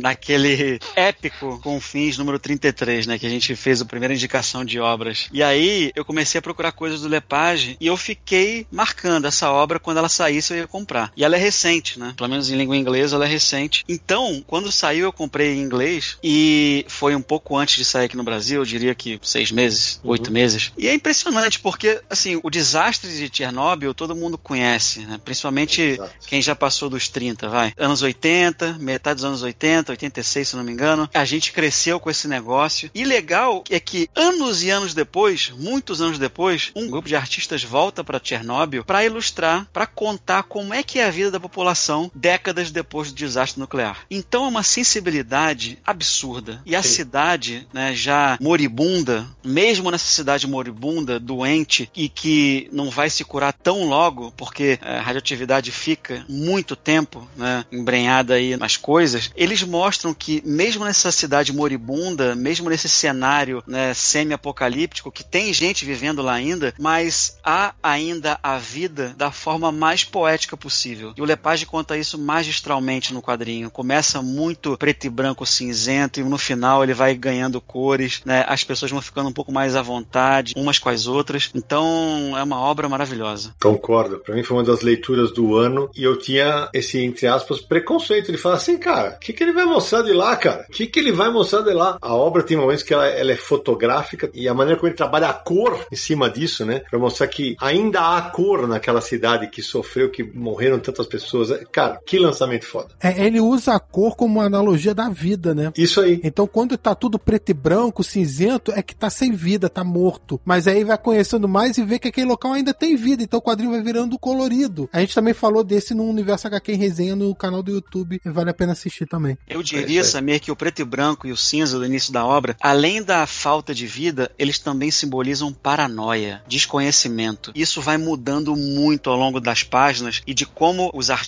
vão vivendo a vida daquelas pessoas que estão lá, que não têm perspectiva. Muitas delas têm alguma doença já, desenvolveram alguma coisa, mas sim existe vida da forma mais ampla possível. Eu tenho uma história familiar por causa da minha esposa com a tragédia de Chernobyl, né? É, a minha esposa é da Letônia, então quando se fala de Chernobyl, ela sempre conta que o pai e o tio dela, que na época eram jovens, aí faixa dos 30 anos, tiveram que se esconder com atestados médicos no hospital, porque eles pegavam as pessoas da rua, punham no trem e mandavam para Chernobyl para limpar, né? Então, quando se fala de Chernobyl, tem esse lance para mim. Impressionante. E o interessante de falando sobre a obra, ela tá muito em voga hoje, porque em 2019 a HBO ela lançou uma minissérie, né, que é o Chernobyl, que é em cinco partes, que fala sobre a tragédia que aconteceu em 1986. Mas o legal é isso, porque o Lepage, o estalo dele de pegar e ir lá agora e ver como é que tá a coisa, é que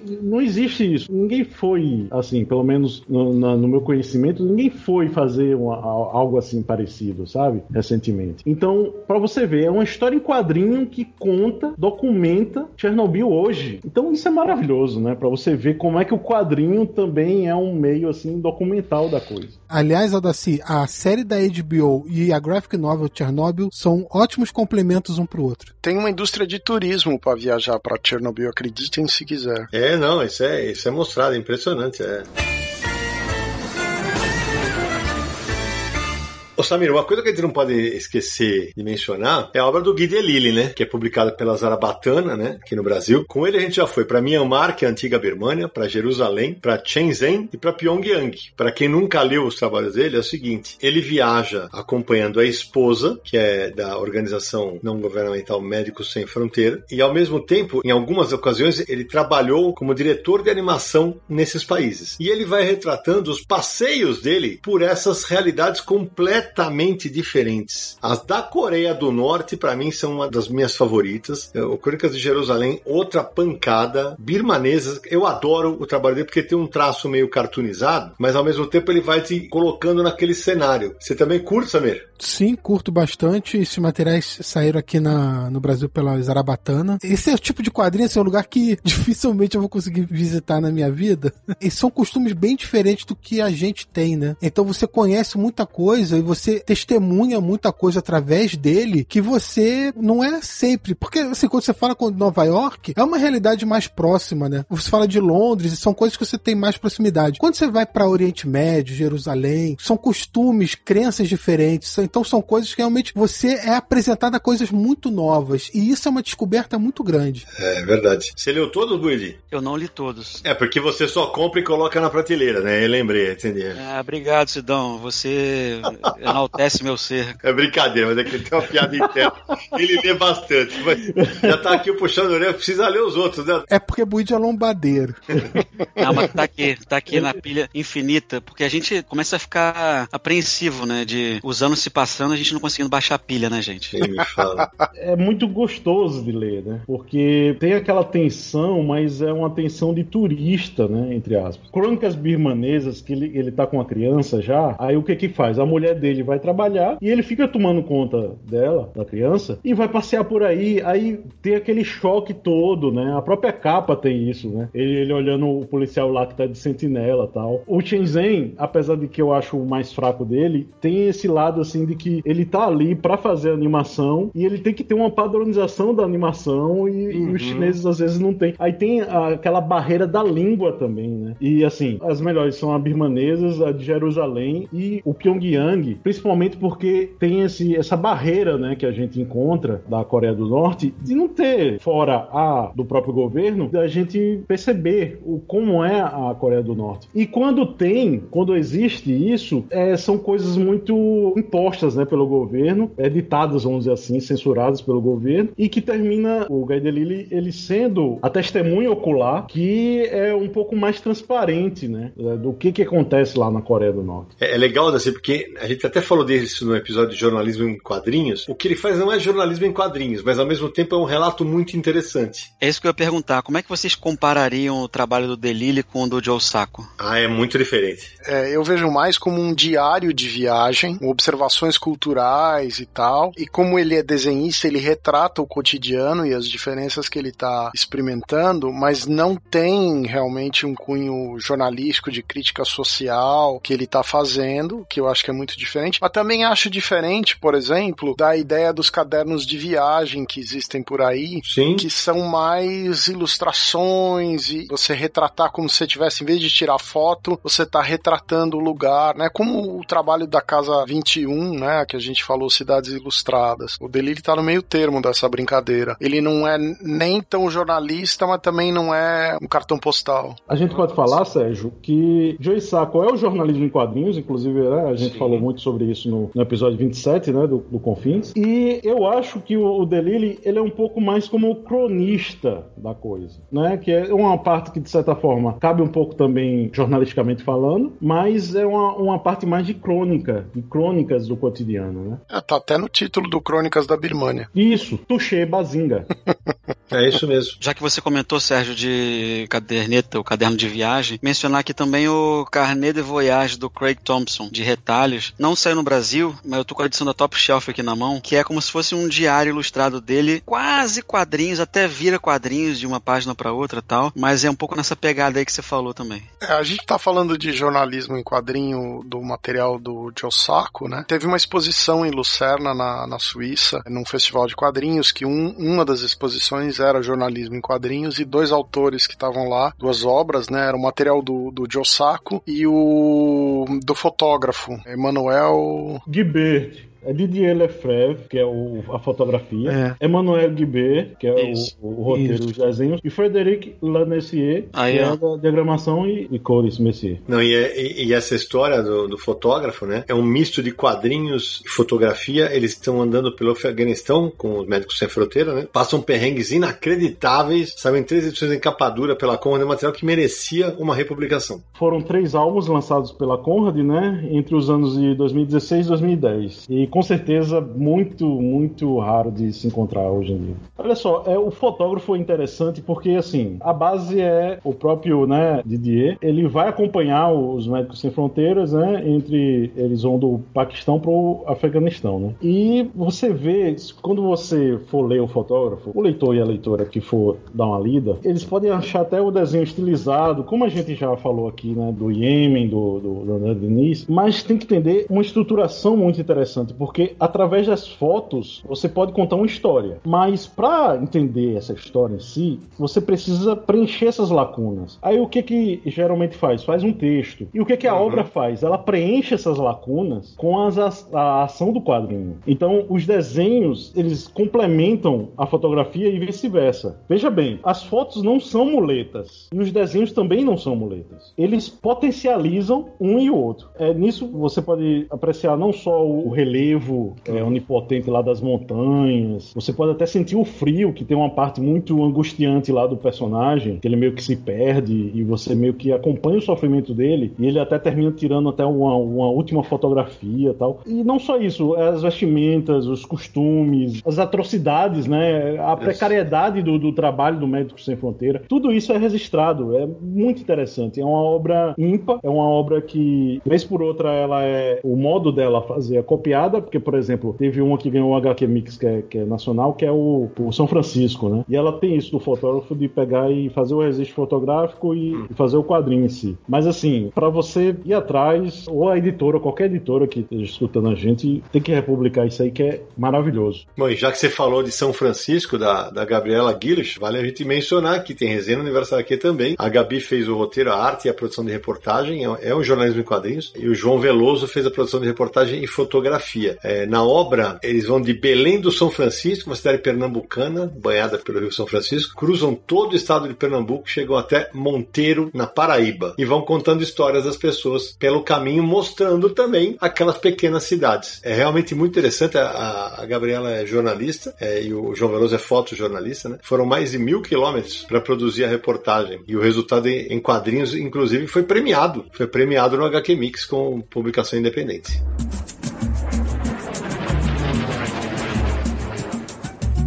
Escuta, nós estamos falando aqui de tantas cidades, tantas cidades, tantas cidades, mas tá faltando a minha cidade, né? Tá faltando falar de São Paulo. E São Paulo é retratado em um monte de quadrinhos, mas assim, tem algumas que são mais específicas. O Sérgio vai lembrar, nos anos 90, foi uma verdadeira corrida dos fãs de quadrinhos atrás de uma revista chamada Revista Goodyear, que era uma revista empresarial que publicou Avenida Paulista do Luiz G. Você lembra disso, Sérgio? É, eu lembro. Eu tenho essa primeira edição que saiu, porque tinha um conhecido do meu pai que tinha alguma ligação lá com a Goodyear e sabia que eu gostava de quadrinhos e me trouxe a revista. Ah, você deu sorte, eu, eu não tinha. É, eu não tinha a menor ideia que isso tinha saído na revista Goodyear e de repente ele chega lá e me dá aquele negócio, tem o trabalho do Luiz G e aquela história incrível da Avenida Paulista, um negócio lindo, que o trabalho do Luiz G é, é, é fenomenal, né? E isso ficou anos como assim, objeto de colecionador de muita gente, porque não tinha republicação desse material material, né? Foi só, acho que em 2000, não é, Sidão? Foi em fevereiro de 2012 pela Quadrinhos da Companhia. Isso aí, Sé. Uma capa lindíssima, aliás. Mas São Paulo, além de tudo, tem outras. É, aqui, é claro, é focado mais na Avenida Paulista, mas se a gente pegar, por exemplo, em 2017, o, Flávio Luiz, quadrinista baiano, lançou com a esposa Alica de Souza Histórias Paulistanas, que é um álbum em que ele, ele passeia pela capital. Assim, ele vai passeando pela capital, contando pequenas histórias tal. O Flávio viveu em São Paulo durante muito tempo, adora a cidade. Então ele, foi uma maneira dele retratar esse álbum, inclusive foi um dos vencedores do PROAC, né, de 2015. Então, esse, esse é só mais um dos álbuns que fala de São Paulo. Se a gente, for, a gente tava falando antes, né, Samir? É, se a gente for lembrar, por exemplo, é, Samurai Shiro, do Danilo Beruti, mostra a liberdade, é um pequeno recorte da, da liberdade. Exato. É uma, é uma grande história de aventura, né, mas que é, acaba se transcorrendo em São Paulo. E o Danilo também faz algo depois com Love Kills, que também se passa em São Paulo e mostra, né, a cidade cosmopolita de São Paulo abrigando seres seres fantásticos como vampiros. E o Samurai Shiro ganhou uma adaptação internacional, foi todo filmado em São Paulo. Eu acompanhei uma tomada, curiosamente não foi na Liberdade porque não podiam fechar as ruas, então eles montaram uma, uma Liberdade no bairro do Bom Retiro e agora,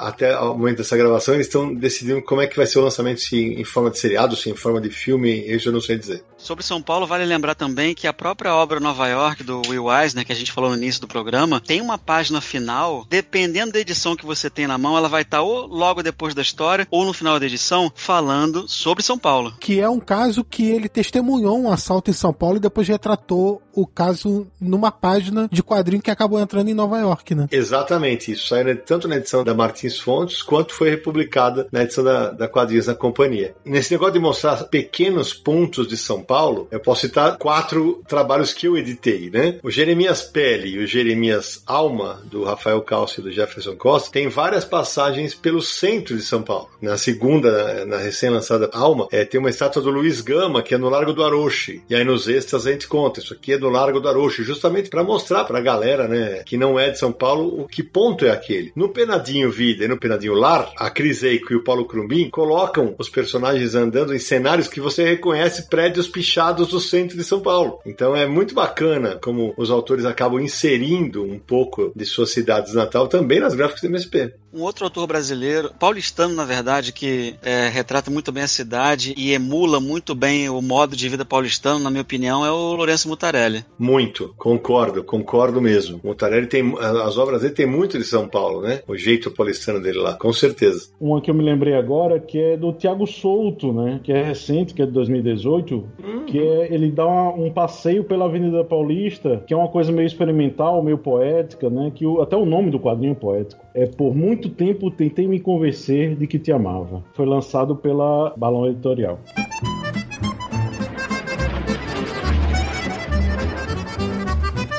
Ô Sérgio, tem um, um, quadrinho que acho que você certamente leu. Eu li na versão portuguesa, porque no Brasil, apesar de ter sido prometido para cá, nunca veio, que é Portugal. É, do Círio Pedrosa, né? Uhum. É, eu tenho a edição francesa da Air Libre, que é um, um belo de, um, de, uma edição em capa dura, que tem 262 páginas, né? É um material lindíssimo que retrata o Simon Mouchat, um autor de quadrinhos que sem inspiração resolve visitar Portugal. Então tem diversas coisas aqui que retratam o cotidiano desse artista, digamos, desinspirado no país. Né? Então tem passagens bem bonitas aqui que são difíceis de reconhecer se você não é do lugar, né? É verdade. Mas que são muito peculiares de quem conhece Lisboa, que conhece Porto e conhece outros lugares, né? É, inclusive, é, o Círio Pedrosa, os avós dele eram portugueses, então, quer dizer, tem a ficção ali da obra, mas também tem muito da história dele. Eu tenho essa edição em inglês, para quem quiser procurar. Em 2017, a NBM lançou. É 260 páginas, mais ou menos, grande? É,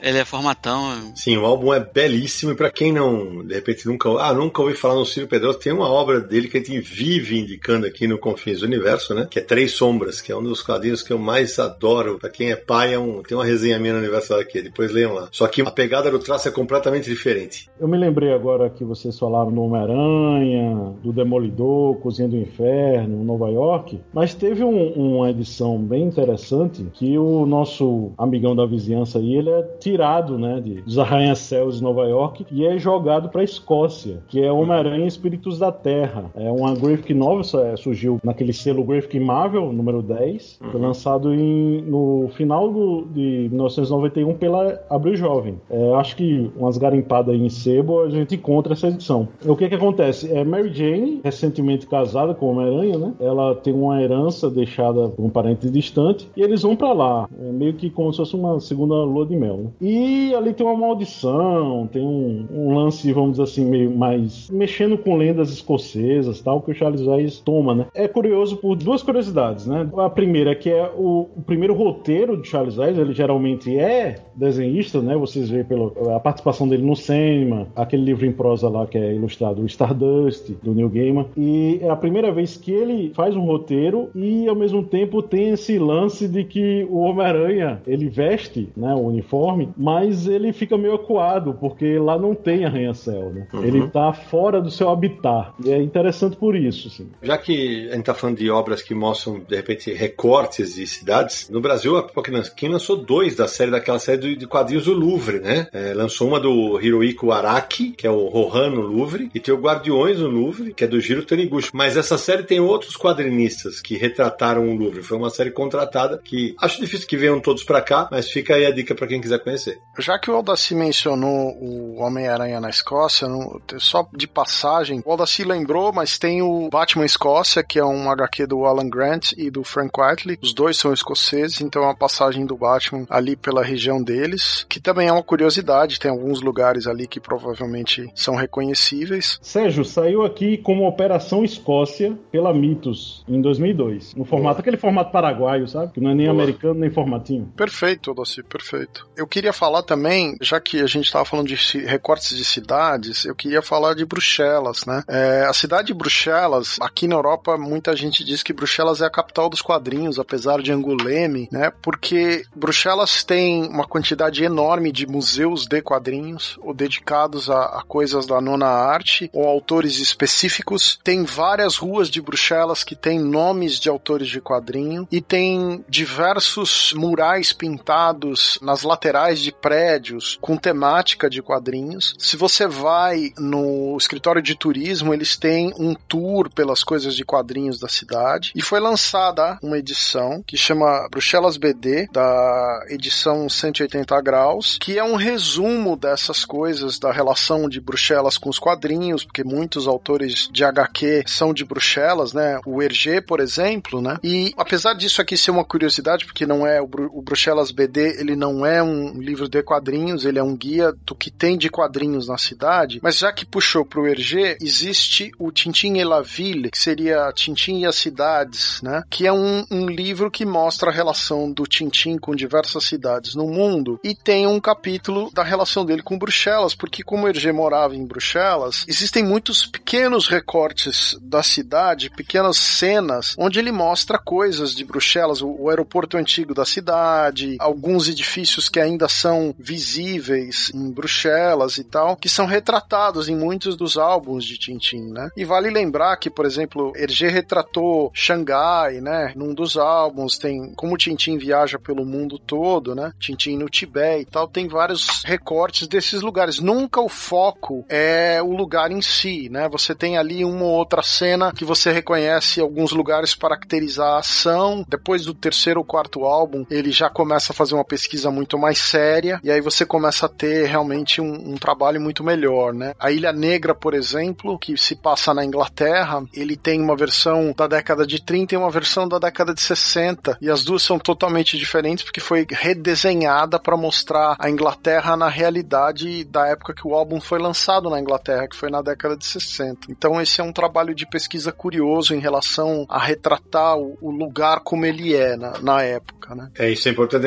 A gente tem inclusive um episódio especialíssimo sobre Tintin, que a gente vai linkar aqui, que vale muito a pena para quem não ouviu ouvir, que está riquíssimo em termos de informação. É isso que o Sérgio falou. Gente, evidentemente, não pense que essa preocupação que existe hoje com pesquisa, de visitar o local, de ter foto, isso não era uma, uma constante. Isso não era uma constante, né? Quando, quando o RG começa, ele faz a cabeça dele, é o que o Sérgio falou, ele vai arrumando depois. Por exemplo, eu tive uma, uma experiência que eu presenciei, a Sérgio Bonelli Editore tinha bibliotecas, e também contamos isso aqui no Confins da Bonelli, tinha bibliotecas de, de material fotográfico da Amazônia absurdos, do Velho Oeste, gigantescas. Por quê? Porque o Mr. No, se as histórias passavam na Amazônia, quem tinha ido para lá? O Sérgio Bonelli, os, os desenhos e roteiristas não. Então, assim, para retratar visual, óbvio que não saía como um nativo, mas era uma maneira de levar aos leitores uma localidade, entre aspas, inóspita, né? É, na época pré-internet, todos os artistas e escritores tinham vastas coleções de material de referência, né? Livros e fotos e revistas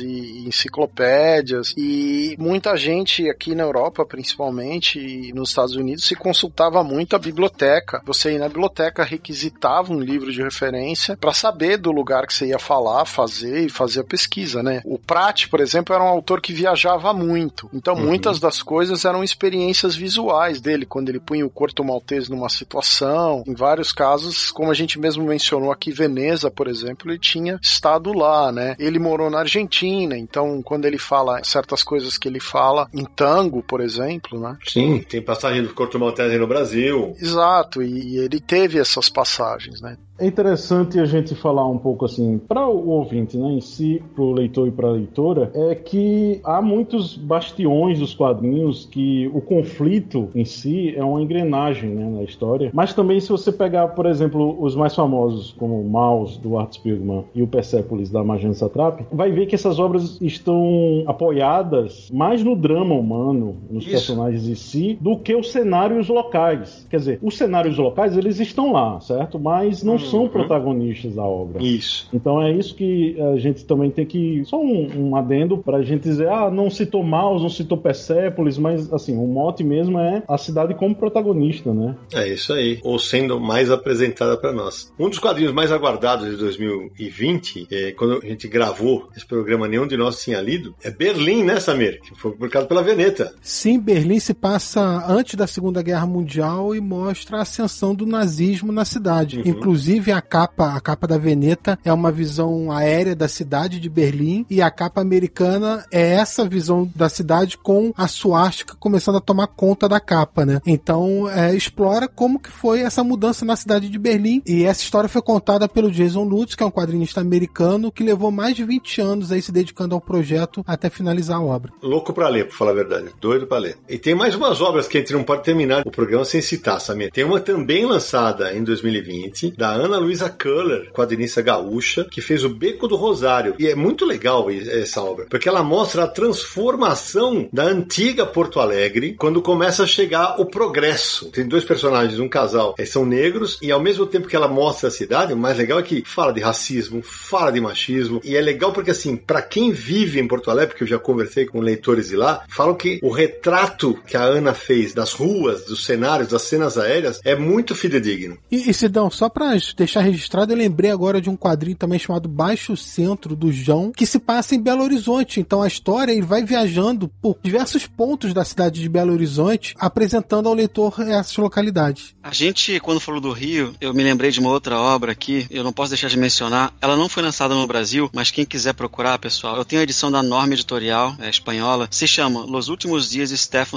por Lohan Seksik e Guillaume Sorel. Se passa durante a Segunda Guerra, é aquele famoso escritor austríaco, né, Stefan Zweig, e é legal porque os artistas mostram a cidade do Rio e a cidade de Petrópolis de uma forma linda, linda. Uma arte meio pintada, aí mostra no meio daquele cenário carnaval. Então, recomendo para quem puder Os Últimos Dias de Stefan Zweig da Norma Editorial.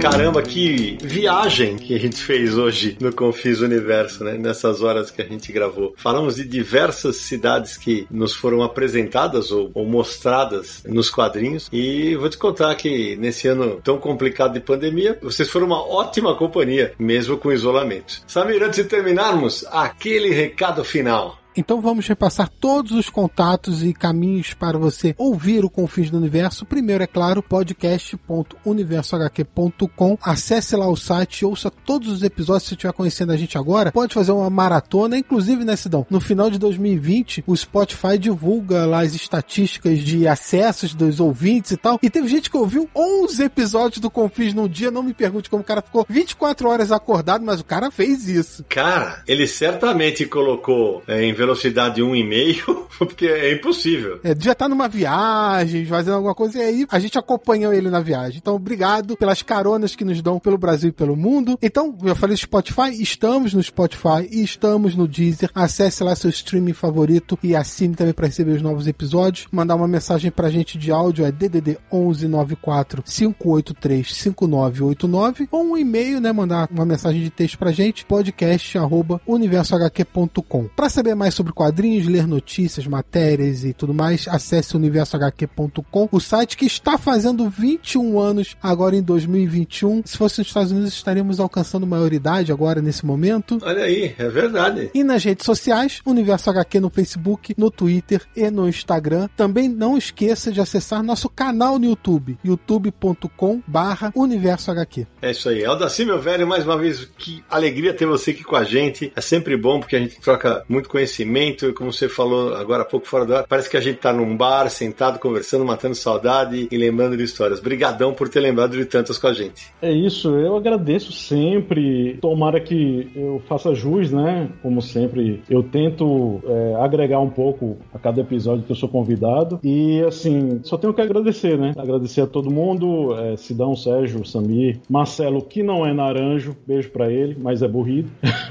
Marcelo, meu amigo. E um abraço abração a todos, especialmente os colaboradores no Telegram, né? Que é, é toda verdade. gente boa, que quando você vai e abre aquele Telegram tem 200, 300 mensagens. é, eu me divirto muito, pelo menos sendo stalkeando eles ali. Um beijo, um abraço para todo mundo lá. É isso aí. Buide, mais uma vez, virou freguês esse ano, hein? Que bom ter você aqui em mais um episódio destilando conhecimento aí sobre tantos quadrinhos e dessa vez sobre tantas cidades visitadas nos quadrinhos. Obrigadão, meu velho. Obrigado, Sidão. Obrigado, time. Sempre um prazer. Quando vocês chamam não toca o telefone vermelho aqui em casa e eu venho correndo. Também quero mandar um abraço pro grupo do Telegram, que sempre tem coisa lá que pega fogo, a gente aprende, a gente troca foto, tem um monte de coisa interessante acontecendo. Então, sempre que vocês precisarem, estaremos à disposição aqui. Um abraço. Valeu demais. Samir Aliato. Obrigado, Buide. Obrigado, Aldaci, Sidão, Sérgio, Naranjo que não tá com a gente, todo mundo que visita o Universo HQ, que ouve o Confins no Universo, que assiste o YouTube do Universo HQ. Estamos só começando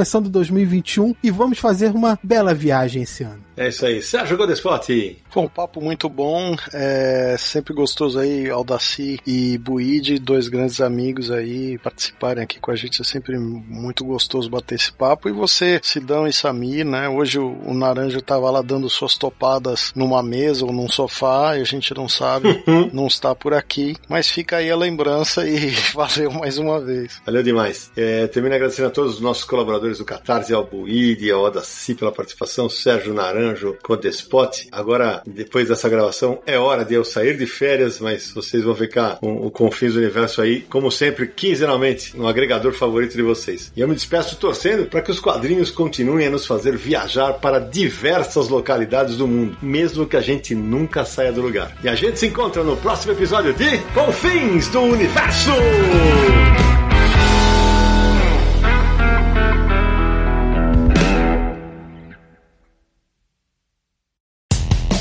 Dia mais claro ou na noite mais densa, você está deixando a nossa presença. Faça uma boa viagem de volta, mas não fique disperso. Nos encontraremos no próximo episódio de Confins do Universo.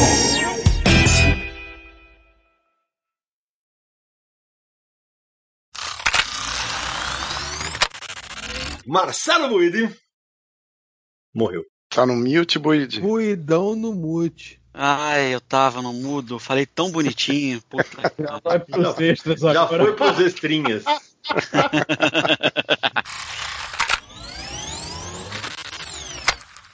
Presenciando o conflito e o cachorro tá, tá latindo e eu acho que vai pegar. no- Tudo Pegou? bem. É, aí na sua casa, aí. É, é o cachorro que não é do Sidão, ó, tá vendo? Não, é do vizinho. É.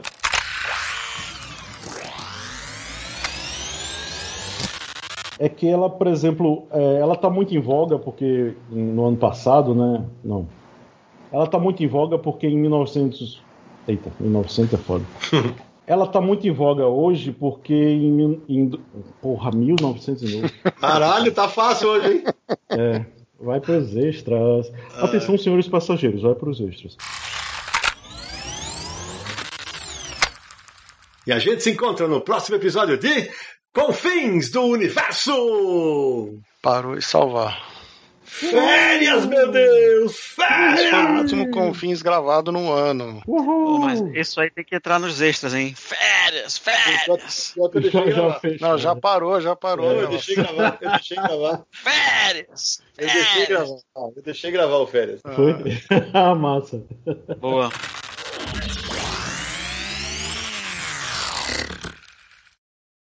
Este podcast foi editado por Radiofobia, podcast e multimídia.